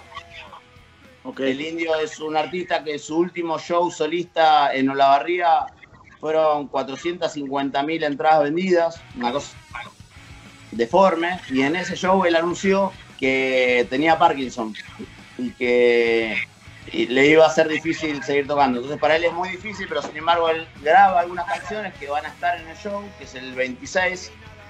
Y mm, nada, es un show también con una apuesta increíble, en el mismo lugar donde va a ser dos minutos, con mucho trabajo y con el aval de- del indio, que es como el artista de rock más eh, influyente de la Argentina. No, pues vamos a estar muy pendientes también, ¿no? Vamos a tener mucha información.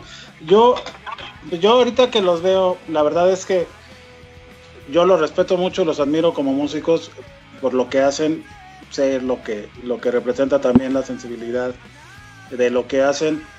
¿Qué le, por ejemplo, Mosca, tú qué le recomendarías a un músico nuevo en medio de todo esto que estamos viviendo?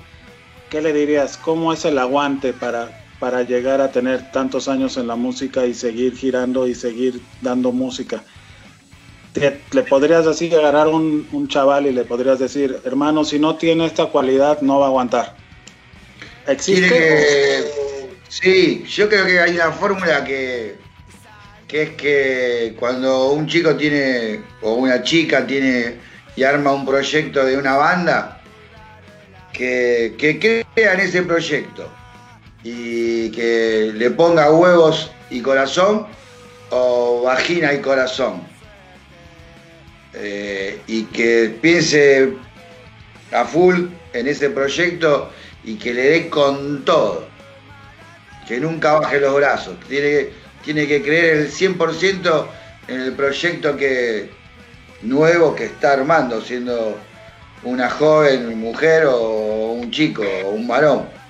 Que le pongan, sí, huevo y corazón o vagina y corazón. Siempre para adelante.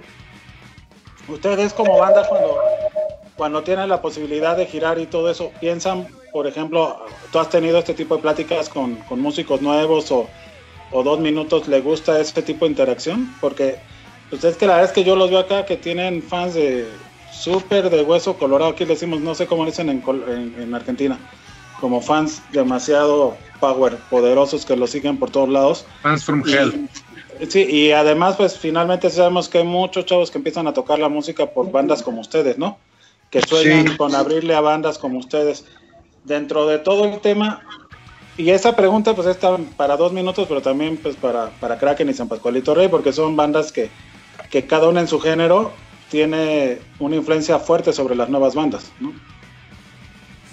Entonces, eh, ahí ustedes están abiertos a, a decir la banda si lo hacen muy bien y todo, cómo se pueden acercar a un manager o algo para en algún momento poderle abrir un concierto a alguna de las bandas, no sea dos minutos o Pues con, con- con San Pascualito Rey, nosotros leemos todas las redes, nosotros personalmente leemos todas las redes y contestamos. Y fíjate, algo que nos gusta a nosotros, que este año que, que cumplimos 20 años eh, y, que teníamos la gira de los 20 años, precisamente queríamos invitar a, otras bandas a compartir como esta celebración este, y, o más bien las invitamos, pero no, nunca se hizo la gira, este, pero porque yo soy mucho de que en efecto creo que siempre hay que mirar para, para atrás, ¿no? Y, jalar a toda pues, la, la escena, si se puede decir así. Y, y yo, con respecto a lo que dice Mosca, ¿no? Definitivamente uno tiene que creer en lo que hace, también debe ser autocrítico, ¿no? Debe ser autocrítico, debe creer en lo que hace y, y debe tener un chingo, un chingo de paciencia, porque esto, esto, eh, la música no es por knockout, es por puntos, Ok, no es una carrera de velocidad, sino una maratón. tal cual. Oye, Roxana, y, y para ti, ¿cuánto llevas eh, eh, cantando en Kraken? Eh, lo, que te, lo que te mencioné ahorita, dos años. Pero en mi ¿Y cómo- muchos más. Exacto, ¿cómo terminas en Kraken? Eh, pues yo llevo ¿O una ¿Cómo carrera empiezas en Kraken, no? Yo llevo una Bueno, carrera sí. bastante Es que extensa. los colombi- para los colombianos es cómo terminó en esto, bueno, cómo empezó, sí, qué pena. Disculpa, mexicanos. Antes no dije que vamos a parchar. Uy, no. Mira, yo llevo muchos años haciendo rock, pues estoy joven, sin embargo empecé muy adolescente, en mi adolescencia, y mm, pues básicamente Andrés Arce, que es el, tour manager de la banda, conocía mi trabajo, él fue la persona quien, quien me contactó para empezar a, a trabajar en los homenajes que se le hicieron a, a Elkin Ramírez en su primer deceso, su primer año. Y eh, después de eso, pues ya yo empiezo a, trabajar con ellos en la primera gira sobre esta tierra, que fue una gira nacional. Y bueno, desde ahí creo que el trabajo, la empatía, la disciplina que, que he tenido con, este, con esta vocación, pues ha sido muy, pues sobresalió todo este proceso y ellos decidieron eh, trabajar conmigo. Y pues es un honor completamente porque pues aquí hay mucho talento, hay muchos cantantes muy buenos, pero bueno, siendo yo eh, a quien eligieron, debe ser porque, como ellos mismos lo dicen, creo que fue un bálsamo, como esa persona que pudo no, no reemplazar, sino llenar un poco ese vacío que, que había dejado Elkin, que dejó Elkin, perdón, en, en el grupo. Así llegó a Kraken. Sí, además de- yo, yo, yo me quedo pensando porque justamente pues Mosca y, y, y Pascual, los dos son cantantes de sus bandas, ¿no? Entonces eh, es como, como un tema interesante de pensar, porque a veces uno pensaría que una banda, si se queda sin cantante, difícilmente, ¿no? Podría como sobrepasar primero el duelo y después recuperar todo y... y- y- Sí, y- claro. ¿No? Lo que pasa es que, bueno, eh, bandas como Kraken y como muchas otras bandas de rock tan grandes en la historia, eh, pues han sido instituciones culturales. Entonces, acabar esas instituciones culturales eh, sería permitirnos eh, ir sepultando el rock. Yo creo que entre más podamos seguir haciendo historia con el rock y podamos seguir construyendo arte, haciendo música y, man- y enviando mensajes, porque eso es lo lindo del rock, el, el mensaje que, que tiene, pues eso es lo más importante. Y, esto, esto no es, creo que no es, no es la única banda que ha hecho este, este tipo de cambios, creo que a nivel latinoamericano es la, la primera que lo hace. Em, pues ya lo han hecho muchas más bandas y, y a través de muchísimo más grandes. Así que bueno, pues yo creo que el, el arte está en transformación, así como la vida misma.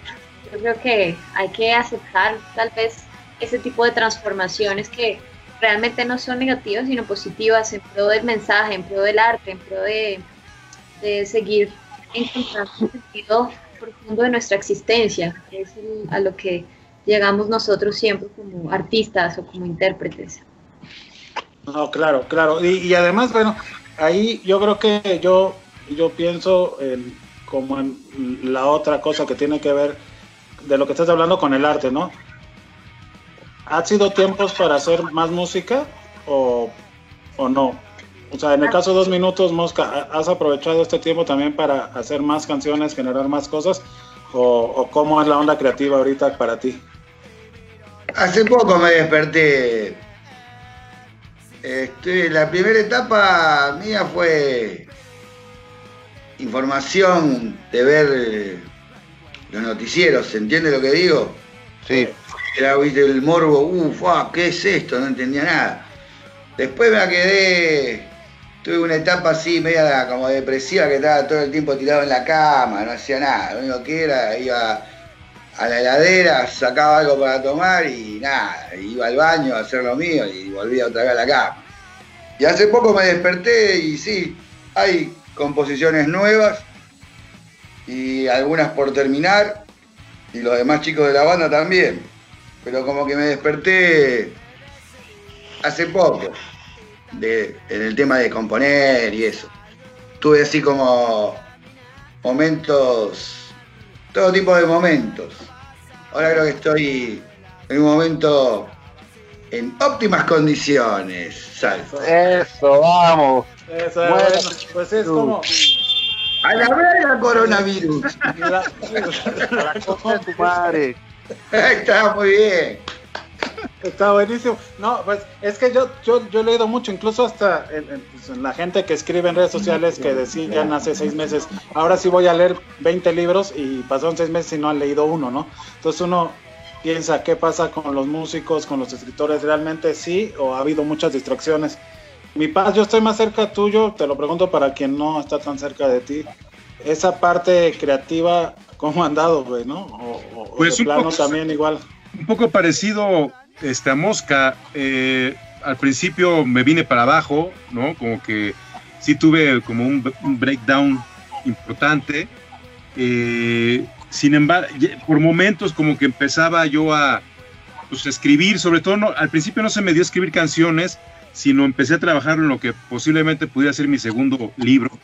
Pero eh, canciones en realidad hasta hace poco empecé a componer y no son canciones que quién sabe si vayan a terminar en San Pascualito Rey, porque en realidad quise, quise como experimentar con sonidos y con otro tipo de estructuras, este, pero, pero, pero ha sido difícil, como que toda la primera parte fue un poco la incertidumbre de muchos tipo de mucho tipo de incertidumbre un poco sí me agarró la depresión este, pero ahorita creo, siento que ya se está moviendo todo. Siento que ya se está moviendo de nuevo. Poco a poco se está moviendo todo. Y, y también ha sido complejo porque veníamos, o sea, en, en- en febrero sacamos nuestro más reciente disco. Entonces venimos, venimos de toda la energía de, de preparar el disco y a la hora de querer lanzarlo, pues nos, nos cortan la, la inspiración, por así decirlo, ¿no? Entonces, ese ha sido un poco el estatus. Y que de hecho el disco nuevo salió en el Vive Latino, un poco medio estrategia, y a los dos días cerraron todo. Entonces como que se quedó, estuvo en el Vive Latino dos días y después se fue a la bodega, ¿no? Entonces eh, ese, ese tipo de cosas, pues yo creo que historias hay muchas. ¿Tú has vivido alguna historia de estas de terror, Edu? Como de las que se viven, porque yo me sé algunas de Pascual, ¿no? De que lo para el policía y los dos se ponen a discutir sin cubrebocas. Pero ¿tú has tenido alguna de esas en, Hay una en la que vos sos protagonista. A ver. Ok. Hay una en la que sos protagonista porque eh, yo me fui en marzo, dos días a Monterrey, dos días a Guadalajara. Me quedaba tres días en Ciudad de México, de los cuales el sábado y el domingo eran el Vive Latino y, y me iba a encontrar con vos. Pero sin embargo, justo en ese momento empezó la pandemia. Mi mujer, embarazada de más de seis meses, y mi hija de cinco años estaban ya en Playa del Carmen. Entonces yo llegué a DF y me cambié mi pasaje por la pandemia. No me quise quedar en el Vive Latino y me fui a Playa del Carmen. Pero nos encontramos ese día, ¿recordás? Nos encontramos, sí.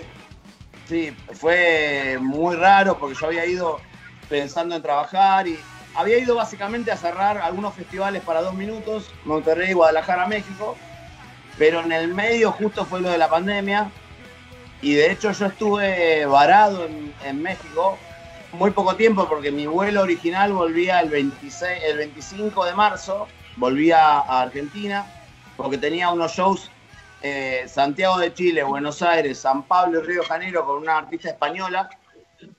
Y me llaman, no sé, el tipo del 16 o 17 de Aeroméxico, me dicen, tu pasaje de vuelta no existe más. Uf, Con mi mujer de seis meses, las mujeres a los siete meses ya no se pueden tomar un avión. Entonces, si yo no conseguía el pasaje, mi hijo nacía aquí. mexicano. iba a ser mexicano, exacto. Bueno, a tener un hijo empezamos a mexicano. mover por todos lados, terminamos consiguiendo eh, nuestro pasaje, de- mi pasaje de vuelta era el 25, conseguí un pasaje para el 27, lo tuve que pagar de vuelta todo, pero volvimos. Y entonces disfrutamos una- unas vacaciones increíbles, pero en el medio era la sensación horrible. Nosotros estábamos en Holbox y Mm. vienen al hotel y nos dicen, Vamos, a mujer, che, quedémonos dos días más acá porque acá no hay nadie. Entonces el riesgo es nulo. Y ese día vienen del hotel y se, cierran la isla, se tienen que ir. Uf. Y yo le digo, no.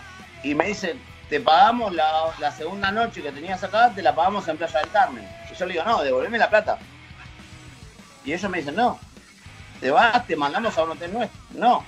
Discutí hasta que me dejaron una noche más en Colboch, pero ya no había cómo irse. Eh, no había nadie, imagínate todos los restaurantes cerrados, todos cerrados, solo se quedó un empleado a prepararnos el desayuno nosotros.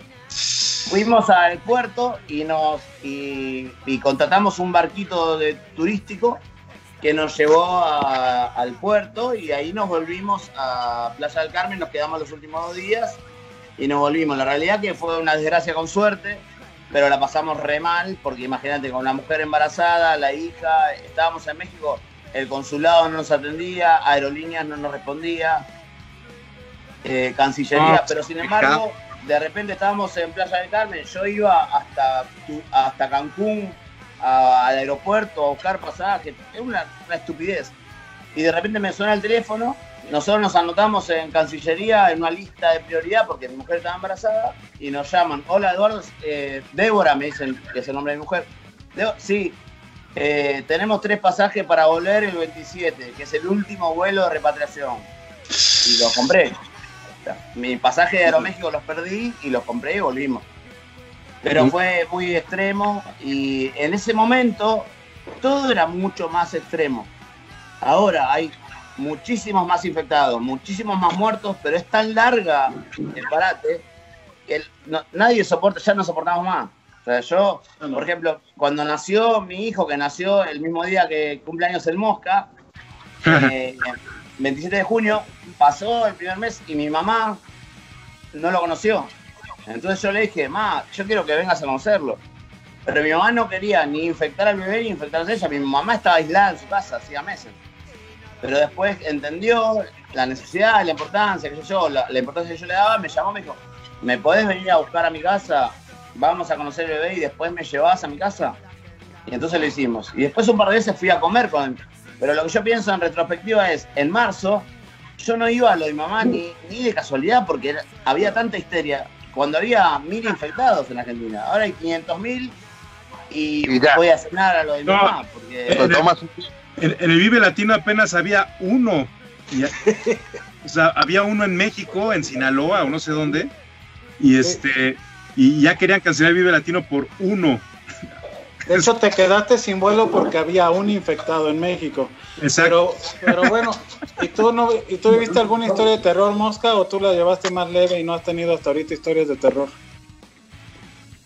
Historia de terror. Sí, muchas. Pero. Pues una que, que sea digna.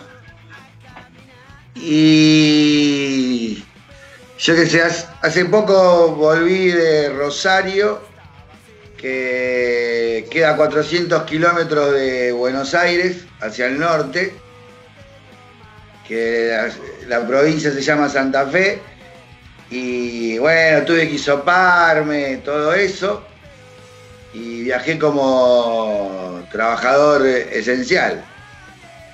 Y, y bueno, allá en Rosario estaba todo, estaban los bares abiertos, los restaurantes, y conocí a gente que como que el coronavirus me pegaba así, eran como esquirlas, pero yo me siento bárbaro, o sea, estoy en óptimas condiciones, Sal. O sea que Claro. la veo de lejos, igual, a la verga coronavirus. A la verga, güey. Oye, pues nos, nos falta, no sé si, si Rox tú tienes algo así, ¿no? Es que yo, yo vino a mi, a mi mente porque Paz se tiene varias, ¿no? De que se cuidaba tanto al principio que le pasaba de todo, ¿no? Nos contaba así historias de, no salgo, no veo a nadie y un día decía, me entrevistó un tipo y, y a los dos días salía positivo el papá y cosas así. Exacto. ¿Tú no pasaste nunca por algo así de estos meses? No, no, lo único así triste, grave fue la- el fallecimiento de un amigo muy cercano. Ah, coño. COVID. Uy, A la- Y hace, terrible. hace poco murió la madre de- del ingeniero de sonido de Kraken precisamente por ese motivo. Entonces, pues, han, han- han- han- hay personas muy cercanas por ese tipo de, de, de virus. Entonces, pues, esa es como la historia más terrorífica que puedo No, contarles. pues, suficiente. No, pues, es- la más terrorífica, sí. Ya, Pero se acabó el programa. ya, ya se acabó, ya- ya- ya el programa está acabando. Eh, antes de, de que se despidan nuestros invitados, les tengo que dar las gracias de verdad por su generosidad, por su paciencia, por compartirnos algunas cosas en medio de esto. A nosotros nos, nos hace un lunes muy feliz.